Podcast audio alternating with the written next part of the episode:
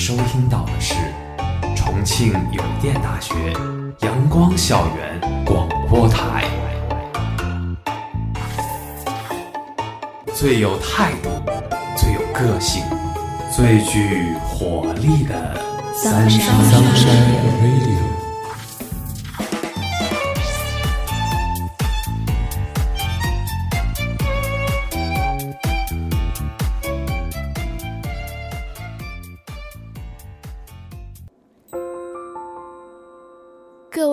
的听众朋友们，大家中午好，欢迎收听今天的阳光校园广播台，我是主播陌生，我是主播简简。我们今天的节目是以青春之我创青春之家国。千年前，张载曾言：“为天地立心，为生民立命，为往圣继绝学。”为万世开太平，将青年人的抱负施展得淋漓尽致。百年前，鲁迅先生寄语：“愿中国青年摆脱冷气，只是向上走，不要听自暴自弃者的话，能做事的做事，能发声的发声。”新时代，习近平总书记也向青年人寄予厚望。中国的未来属于青年，中华民族的未来也属于青年。就像范仲淹登上高楼，道出“先天下之忧而忧，后天下之乐而乐”的千古名句。毛泽东立橘子洲头，感慨：“恰同学少年，风华正茂，书生意气，却又坚韧挺拔。”青年袁隆平立身稻田。立志成为第一个研究出杂交水稻的人。纵使前途渺茫，青年人却从未倒苦言泪，更不屑于幽栖在树荫之下。每个时代都有为家国奋斗不息的青年人，他们用自己的青春，点亮了如今的万家灯火，谱写独属于中华民族的壮丽史歌。他们的抱负与志向，都随着时代洪流，指向同一个地方——国。光阴的箭，重重一个又一个落日，不止串联起昨天，也牵引着我们漫生的青春，向有光处萌动，向雨润处勃发。在生命的苦旅里，青春就像误入的甘泉。童年的我们，向往的追逐者，置身其中时，天真的将欢享清凉的每一刻当作永恒。在青春里，我们肆意欢笑奔跑，半夜偷偷溜出家门，和好友在深夜无人的街道，骑着脚踏车俯冲摇摆，在老师看不见的地方，传阅漫画书，扔着小纸条。扒着栏杆，冲街对面的小商贩叫嚷，买几根烤肠，再避开值日生的目光，偷偷拎回教室。青春似乎总和夏天、汽水、白衬衣联系在一起。这是专属于少年们的独家记忆，像是一壶泡好的酒，在时光的流逝中愈发香醇浓厚。勾起人记忆深处最美好的时光。那时，阳光透过树叶的缝隙洒下来，热气好像是从地面上钻出来的。三分球后与队友的拥抱，玻璃杯清脆地碰到一起，头顶上的风扇还在吱呀呀地转，所有的一切都还和以前一样。而当我们被岁月的尘沙裹挟远去时，青春变成了月夜里升起的梦。十几岁的少年们，眼中闪烁着星光，奔赴这生命中最盛大的宴席，用无畏的梦想做浆，把涌动的热情当鞭，带着执拗和洒脱，跃上青春的烈马。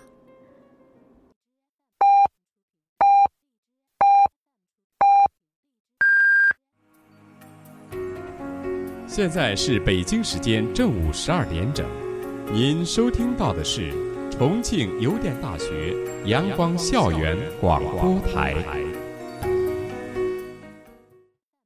想握着手术刀，一袭白衣救人于水火；想提着机关枪，戴上军帽，保家卫国；想拿着粉笔，站上三尺讲台，浇灌祖国花朵；想穿上正装，用公平和正义捍卫法律尊严。青春的风姿，流露在青年人的眉梢嘴角。也藏匿在他们的胸间心海。火舌在肺腑间燃起小小的灯，路就在脚下向前延伸。欲买桂花同载酒，终不似少年游。青春里，我们不吝锋芒，万里长空不留下一羽之影。不愿放下尘封的翅。青春里，我们不服挫败，远山后雪，不踏出一行足迹，不肯掏出微温的酒。青春，让我们有义无反顾的资本，让我们相信，仗青春之剑，就会无往不胜，让衰老、死亡等等晦暗的字眼成为无稽笑谈。一腔热血，似乎蒙蔽了直视现实的双眼，让我们在幻梦中迷失。青春美好又易碎，易冲动糊涂。关于青春的记忆，或许不尽如人意，但都是值得留恋的风景。我们大多数人的青春，并不会像电影里那样轰轰烈烈。没有怦然心动的爱恋，没有多姿多彩的校园生活，也没有最终名校的录取通知书。就像一杯不加修饰的白开水，喝起来平淡无味，却能在往后的日子里反复回甘。所谓青春，并不是一条直路，但不论我们走哪一条。都是属于我们的青春，在深夜里挑灯夜战，课桌上堆满的辅导书和试卷，拼尽全力考来的不尽人意的成绩，因为老师的一句话，在夜里辗转反侧，永远做不出来的数学压轴题，背了又忘的英语单词，谁的青春不迷茫呢？可擦干眼泪之后，还要继续前行。三毛说过：“人生最可贵的事情，便是少年的迷茫。少年的迷茫，是一种恰到好处的思考，是少年时期难能可贵的一种反思。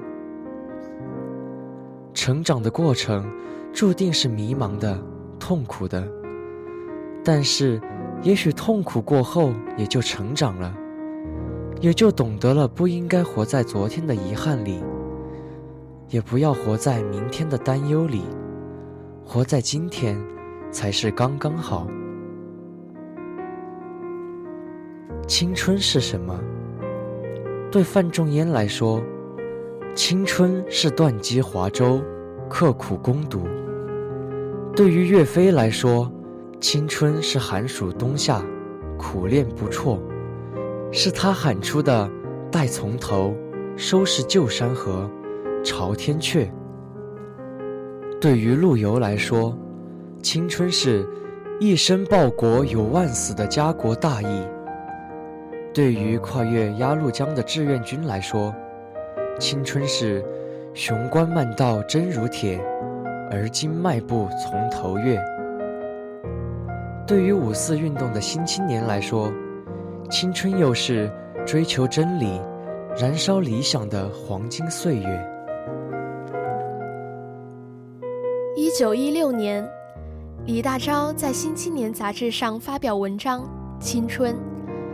他的二十七岁，处于水深火热的时代，怀着对中国摆脱腐朽衰败局势的深切渴望，他向青年们发出坚定有力的呐喊：“无怨无亲爱之青年，生于青春，死于青春；生于少年，死于少年也。无怨无亲爱之青年，请此夜光之杯，举人生之醍醐浆液，一饮而干也。”本其理性，加以努力，进前而勿顾后，被黑暗而向光明，为世界尽文明，为人类造幸福。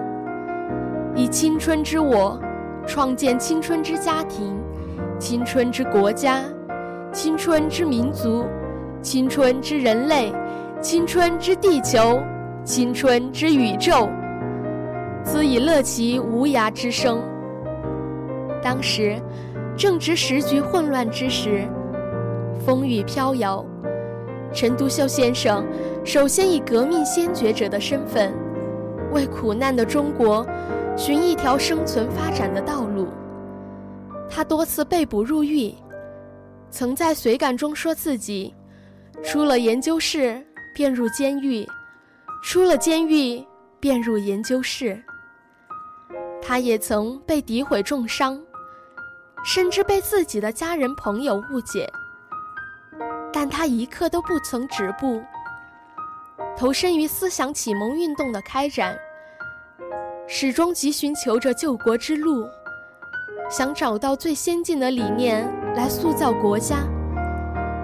在日留学时期，李大钊就时常组织爱国青年运动，在杂志上发表社论文章。在祖国危在旦夕之时，他毅然选择回国，与志同道合的友人并肩作战，兴办杂志，启发民智，在寻找救国的道路上一往无前。而以邓中夏、赵世炎和陈乔年、陈延年等为代表的青年学子，也在国家和民族存亡之际，率先觉醒。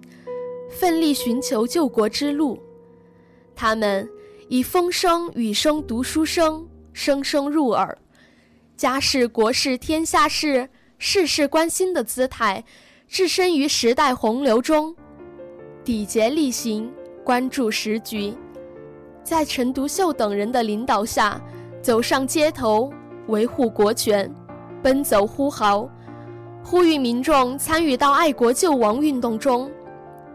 因为家乡青岛被割让给日本而一夜白头，病情加重，呕血身亡的北大学生郭新刚，认清形势后，抛弃无政府主义，转而确立无产阶级信仰，并积极付诸实践的陈氏兄弟，不远万里，来到北京领导曲张运动的湘潭学子毛润之，他们都深刻地认识到。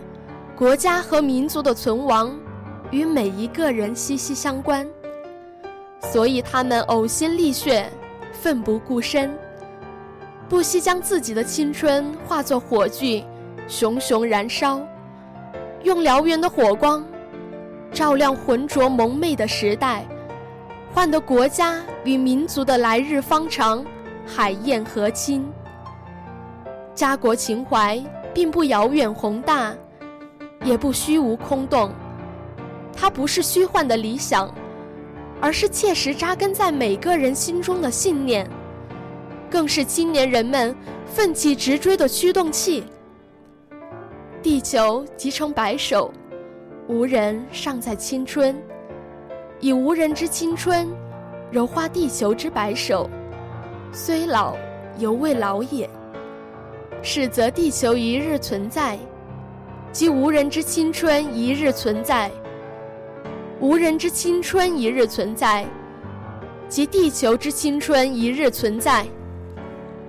在那个充满硝烟、暗无天日、时局动荡的年代里，青年们的书生意气与战士英气融为一体。他们不仅仅在象牙塔中求索今生的理论，以笔作剑。在新文学阵地里磨砺出勇敢的心。他们也关心时局，注重实践，为了维护国家主权与利益，走出校园，走上街头，呼吁更多的人走上救亡图存的道路。作为五四运动的先锋队，青年在反帝爱国运动中引领思想，实践革命。邓中夏、赵世炎等人作为学生运动的领袖，在组建学生联合会的过程中相互协助。他们印刷宣传倡议书，在街头派发传单，进行演讲，为维护国家主权奔走，结下了深厚的革命友情。而陈延年等人成立的攻读互助小组，意在将理论付诸实践。主张一切公有，试图建立一个人人平等、自由的理想社会。建立之初，互助小组心怀实验成功的信心，一同开办食堂，同吃同住。但由于无政府主义本身存在的理论缺陷，互助小组并未能实现其美好的设想，最终面临着解散的结局。但同学们的情谊，并不会因为组织的解散而消失。在相聚的最后一晚，篝火灼灼燃烧着，像永不熄灭的信念。他们自发地围在一起，在灯下一遍又一遍地吟唱西歌，带着深深的不舍，祝福彼此走向更开阔的前路。他们敢于尝试。敢于承认试错，在最美好的年纪里挥洒汗水、泪水、鲜血，双脚都踩在泥土里，走好每一步路，用青春，甚至是生命，为理想和家国而百死不悔地追求着。一条影评说：“觉醒年代的续集，就是我们现在的幸福生活。”清晨。离开温暖的被窝，吃过妈妈精心准备的早点，背上书包，往学校的方向飞奔而去。午后，小憩时看到窗外的树林间，阳光倾泻，树影斑驳。几声蝉鸣划开了夏日的帷幕。黄昏，晚霞满天，迟归的鸟儿。在晚云间穿行，单车驶过，少年人的衣裳被风吹得鼓起，如同白帆。夜晚，伏案灯下，书桌上的热牛奶醇香四溢，笔落在纸上沙沙作响。恍惚间，延年和乔年又浮现在了脑海中。这两个风华正茂的年轻人蓦然回眸。笑意爽朗。下一秒，他们脚上带着沉重的镣铐，身上布满伤痕，赤足淌过沙石与水洼。可是，他们依然挺直了脊梁，依然在笑着。古今中外，青年一词，随着政治经济与社会文化环境不同，而被赋予不一样的内涵。但不变的，是青春时光的可贵。陈独秀曾说过：“青春如初春，如朝日，如百卉之萌动，如利刃之新发于行。人生最宝贵之时期也。青年之于社会，由新鲜活泼细胞之再生。每一个时代都有自己的青年。”每一代青年都有自己的面貌，因此，吸取少年时，对今天的我们来说，便是坚持不懈奋斗，勇担时代责任，将热情与奉献凝聚起来，创建美好的新时代。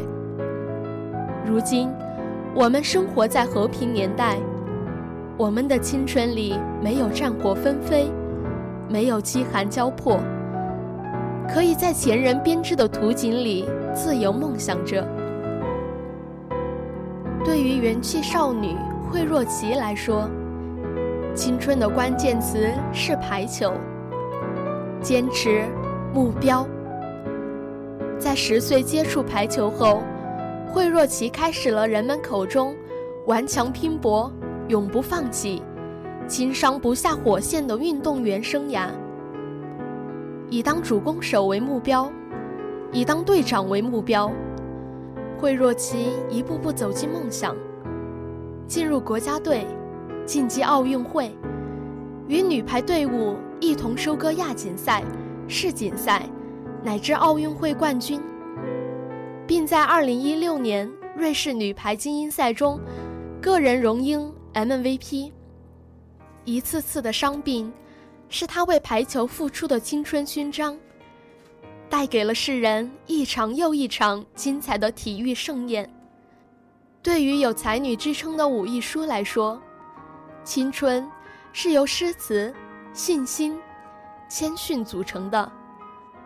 历经万般红结尘，犹如凉风轻拂面，用来形容他最合适不过了。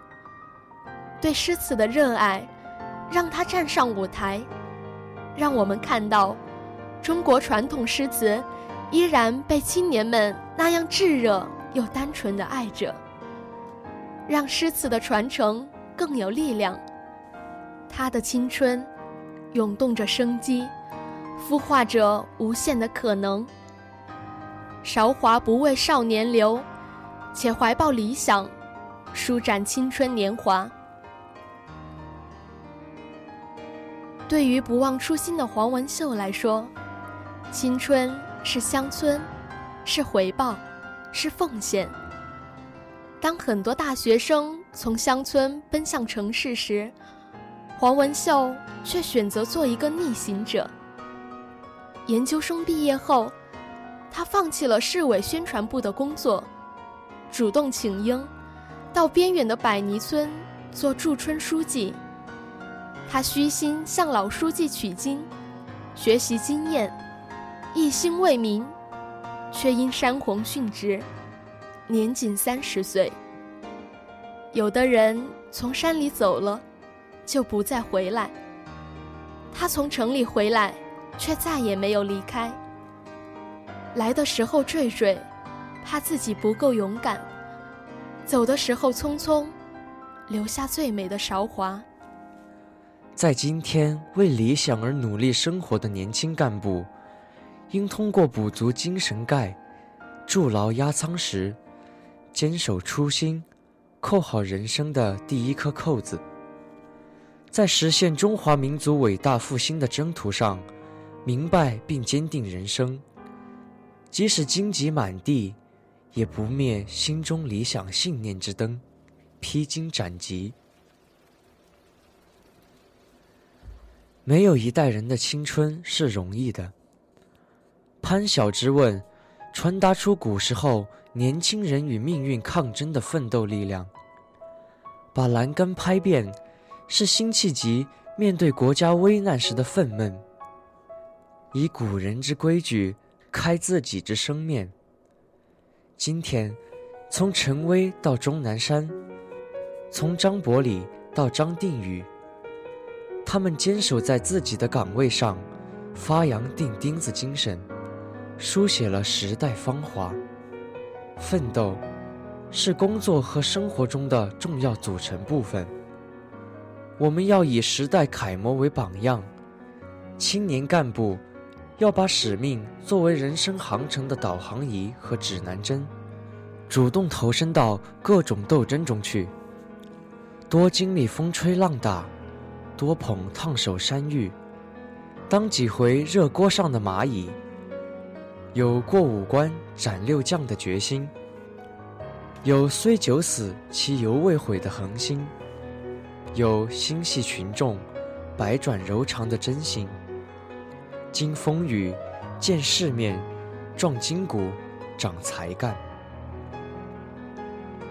毕竟，在时代飞速发展的今天。青年早已经成为时代的中流砥柱，奔赴于抗疫一线的白衣天使，大多是九零后甚至零零后。守护民众安危的消防员、缉毒警，也是年轻的血液。青年兴，则国家兴；青年强，则国家强。青年的发展状况与国家的发展前途是息息相关的。从哲学的角度看，青年与国家是部分和整体的关系。青年是国家整体的一部分，两者辩证统一。历史和现实都告诉我们，青年一代有理想、有担当，国家就有前途，民族就有希望。实现我们的发展目标，就有源源不断的强大力量。习近平总书记指出，实现中华民族伟大复兴，是十分伟大而又十分艰巨的事业。广大青年要充分展现自己的抱负和激情，胸怀理想，锤炼品格，脚踏实地，艰苦奋斗，不断书写奉献青春的时代篇章。一个国家的发展，在很大程度上依赖于青年。离不开广大青年的创造，反过来，青年也只有借助国家提供的平台，才能更好地实现自己的人生价值。现如今，在复杂的国际形势下，越来越多的青年将家国放在心上。前段时间，校园里的献血车前排起长队，手拿献血单，目光坚定。大雨也没能阻挡学子们的决心，连医护人员都不禁称赞：重庆邮电大学是重庆青年献血的主力军。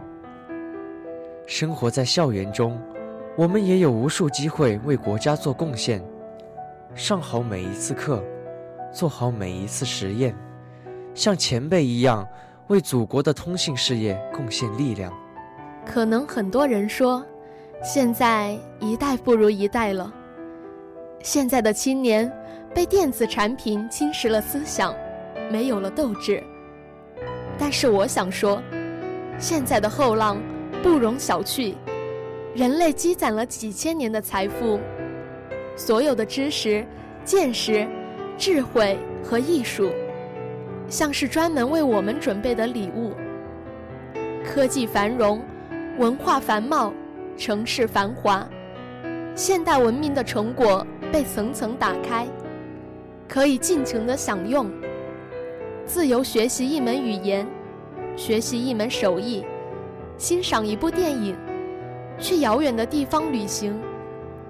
很多人从小就在自由探索自己的兴趣，很多人在童年就进入了不惑之年，不惑于自己喜欢什么。不喜欢什么？我们有幸遇见这样的时代，但是时代更有幸遇见这样的我们。我们正在把传统的变成现代的，把经典的变成流行的，把学术的变成大众的，把民族的变成世界的。我们把自己的热爱。变成了一个和成千上万的人分享快乐的事业。我们自信，我们从不吝啬赞美与鼓励。我们大气，我们年轻的身体容得下更多元的文化审美和价值观。因为我们，这个世界会更喜欢中国。因为一个国家最好看的风景，就是这个国家的年轻人。因为我们，这个世上的小说、音乐、电影所表现的青春，就不再是忧伤、迷茫，而是善良、勇敢、无私、无所畏惧，是心里有火，眼里有光。年轻人们，我们是这个国家奔涌的后浪，是这个国家最坚强的后盾。